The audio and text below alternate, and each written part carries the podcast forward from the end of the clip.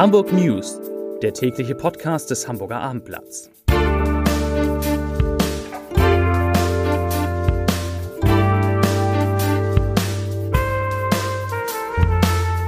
Herzlich willkommen. Mein Name ist Lars Heider und das sind unsere Themen heute. Die Corona-Infektionszahlen in Hamburg haben sich leider verdoppelt im Vergleich zu gestern. Eine Hamburgensie, nämlich der Tierpark Hagenbeck, ist in Gefahr. Der Spielplan für die zweite Fußball-Bundesliga steht fest und die Macher des Gewürzunternehmens Ankerkraut freuen sich über eine zweistellige Millionensumme. Zunächst aber wie immer die Top 5, die fünf meistgelesenen Texte auf abendblatt.de. Auf Platz 5 Mann schlägt am Jungfernstieg Filmer zusammen. Auf Platz 4 Einbrecher tot auf der Straße, Obduktionsergebnis liegt vor. Auf Platz 3 HSV trifft zum Auftakt auf einen Absteiger. Auf Platz 2 Junge stürzt aus Grundschulfenster.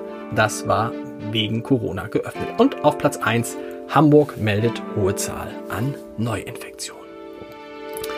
Ja, ich habe schon zweimal gesagt, nicht nur die Temperaturen steigen, sondern leider auch die Infektionszahlen. Die Sozialbehörde hat heute 80 Neuinfektionen mit dem Coronavirus gemeldet.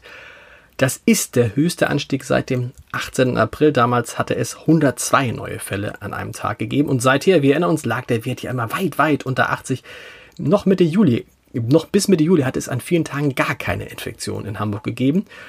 Wie ist jetzt der große Anstieg? Es sind ja auch mal fast doppelt so viele Infektionen wie am Donnerstag zu erklären. Nun, laut der Behörde gehen 42 der neuen Fälle auf den Ausbruch bei, bei der Hamburger Traditionswerft äh, Blom und Voss zurück und es seien sehr, sehr viele Reiserückkehrer unter den positiv getesteten, etwa aus Slowenien, aus Tschechien, aus dem Kosovo, aus Kroatien und Indonesien. Es ist aber auch davon auszugehen, dass es auch innerhalb Hamburgs Ansteckungen ohne Bezug zu Reisen oder, oder Blom und Voss gegeben hat. Das sind dann wahrscheinlich die vier, fünf Fälle, an die wir uns in den vergangenen Wochen und Monaten gewohnt haben. Heute sind es 80.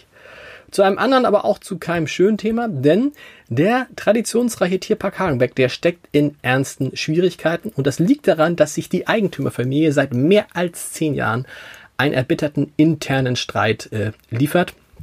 Und äh, nun droht die denkmalgeschützte Anlage de, des Tierparks zu verfallen. Nach, in, nach, nach Recherchen des Abendblatts, nach Recherchen meiner lieben Kollegen Christoph Heinemann und Nico Binde wären inzwischen Investitionen von mehr als 40 Millionen Euro nötig, um zum Beispiel die Elefantenzucht sowie die Haltung von Giraffen und das Gehege der Riesenottern langfristig zu sichern.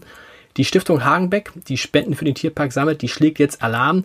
Dr. Rolf Hermann Henniges, das ist der Vorsitzende des Stiftungsvorstandes, der sagt, ich zitiere, wenn es nicht bald gelingt, zu einer Zusammenarbeit zurückzufinden, steht der Tierpark vor kaum noch zu bewältigenden Problemen.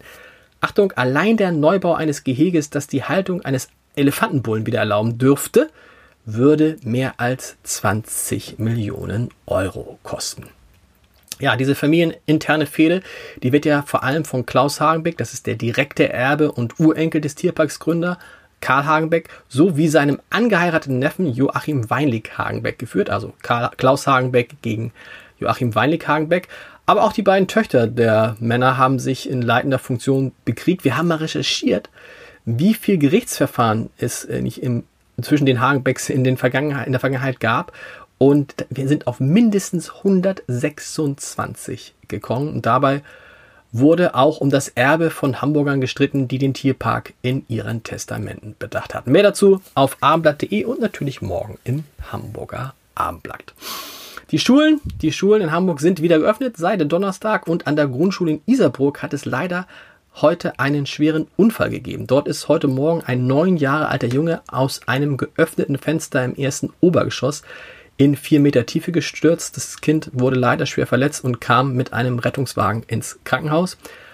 Woanders gelegen, in dem Klassenraum war ein Fenster zum Lüften geöffnet, so wie es die Hygieneregeln in der Corona-Pandemie vorsehen. Aber vor dem offenen Fenster äh, war ein Vorhang vorgezogen worden und der Neunjährige hatte gar nicht gemerkt, dass das Fenster geöffnet war, als er dann so gegen 8.20 Uhr auf die Fensterband stieg, um eine obere Fensterklappe zu öffnen und dabei ist der Junge aus dem Fenster gefallen. Ich wünsche von hier aus gute und vor allen Dingen schnelle Besserung. Nach so viel schlechten Nachrichten ist es mal Zeit für eine etwas bessere. Ähm, ich weiß nicht, ob Sie, ihr alle Ankerkraut kennt. Ankerkraut, das ist diese, dieses Hamburger Startup. Naja, so ein Startup ist es gar nicht mehr gegründet. 2013. Letztendlich verkaufen die äh, Gewürze Da gibt es ja viele, die Gewürze verkaufen, aber Ankerkraut hat eine unglaubliche Erfolgsgeschichte hinter sich. Wie gesagt, 2013 gegründet, dann ein großer Auftritt in der Höhle der Löwen. Seitdem ist die Bekanntheit extrem gestiegen. Inzwischen, in der Zwischenzeit äh, haben die beschäftigen die Gründer 120 Mitarbeiter, machen einen Millionenumsatz, beliefern sehr, sehr viele äh, Supermärkte. Und jetzt kommt es, konnten 20 Prozent ihrer Anteile an einen Investor verkaufen aus dem Ausland und haben dafür einen zweistelligen Millionenbetrag erhalten. Also man kann auch mit ganz simplen Gewürzen, wobei so simpel sind diese Gewürze nicht, kann man reich werden. Ankerkraut hat es geschafft. Demnächst sind die beiden Gründer auch bei uns zu Gast im Podcast. Für alle Fußballfans, da ging die Zweitligasaison heute schon so ein, so ein Stück weit los, denn ähm, äh, die DFL, die Deutsche Fußballliga, hat den Spielplan für die zweite, ja, und auch für die erste Liga bekannt gegeben, aber in der ersten Liga ist ja bekanntlermaßen kein Hamburger Verein besch beschäftigt, sage ich was, also ist keiner vertreten. Es geht los am 18. September, also relativ spät, am 18. September. Der HSV, der hat gleich im ersten Spiel eine richtig schwere Aufgabe, denn die Hamburger empfangen Fortuna Düsseldorf und wir wissen ja, die Düsseldorfer sind gerade erst aus der ersten Liga abgestiegen. Das wird ein schwerer Start für den HSV und seinen neuen Trainer. Der FC St. Pauli hat es ja vielleicht ein bisschen leichter, ich weiß es nicht. Er muss auswärts antreten und zwar beim VfL Bochum. Und jetzt natürlich die Frage, die alle Hamburger Fußballfans interessiert. Wann kommt es zum ersten Stadtderby, also zum Spiel zwischen dem HSV und dem FC St. Pauli? Das ist geplant für das Wochenende 31. Oktober, 1. November.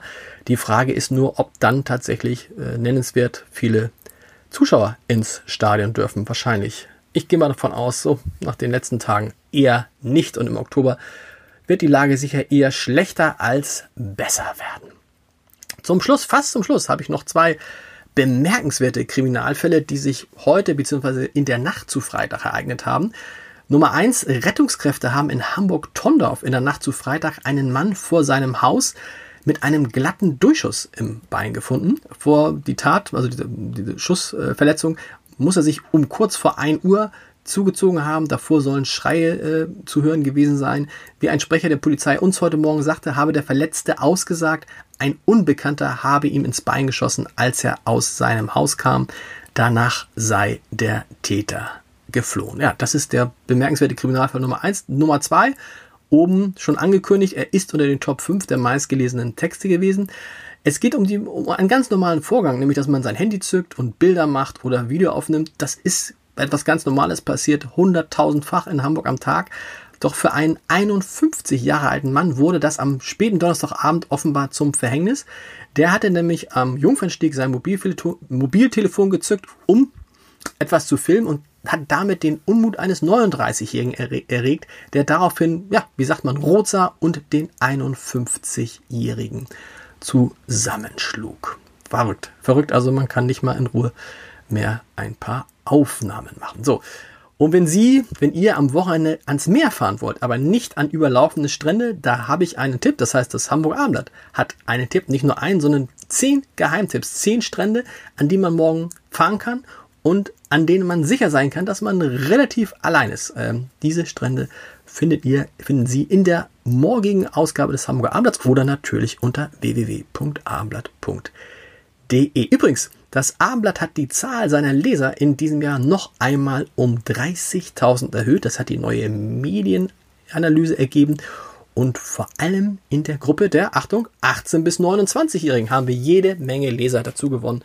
Das freut uns sehr. Liegt vielleicht auch an Podcasts wie diesen. Zum Schluss, wie immer, der Leserbrief des Tages. Er kommt von Andreas Wilscher und es geht um die Öffnung der Schulen in Hamburg, genauer gesagt um die Aussage von Michael Schulte-Markwort, dem Hamburger Kinder- und Jugendpsychiater, den ich auch in diesem Podcast zitiert hatte, der gesagt hatte, er erwarte von den Lehrerinnen und Lehrern, dass sie genauso arbeiten, wie es die Verkäuferinnen und Ärzte getan hätten. Und Andreas Wilscher schreibt dazu, ich zitiere, die Aussage von Dr. Schulte-Markwort, erkenne viele Verkäuferinnen und Ärzte, die in den vergangenen Monaten durchgearbeitet haben, ist sicher richtig. Richtig ist aber auch, dass die vergangenen Monate für Hamburgs Lehrerinnen und Lehrer von erheblicher Mehrarbeit gekennzeichnet waren, zum Beispiel durch die Einarbeitung in Online-Unterricht.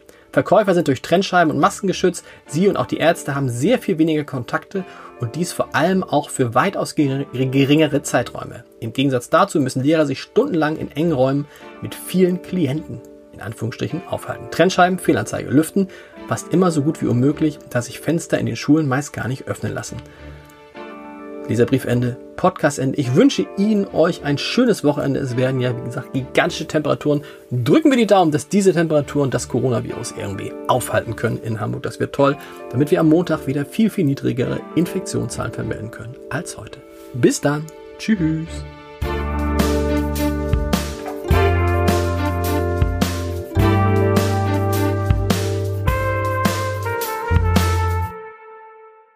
Weitere Podcasts vom Hamburger Abendblatt finden Sie auf abendblatt.de slash podcast.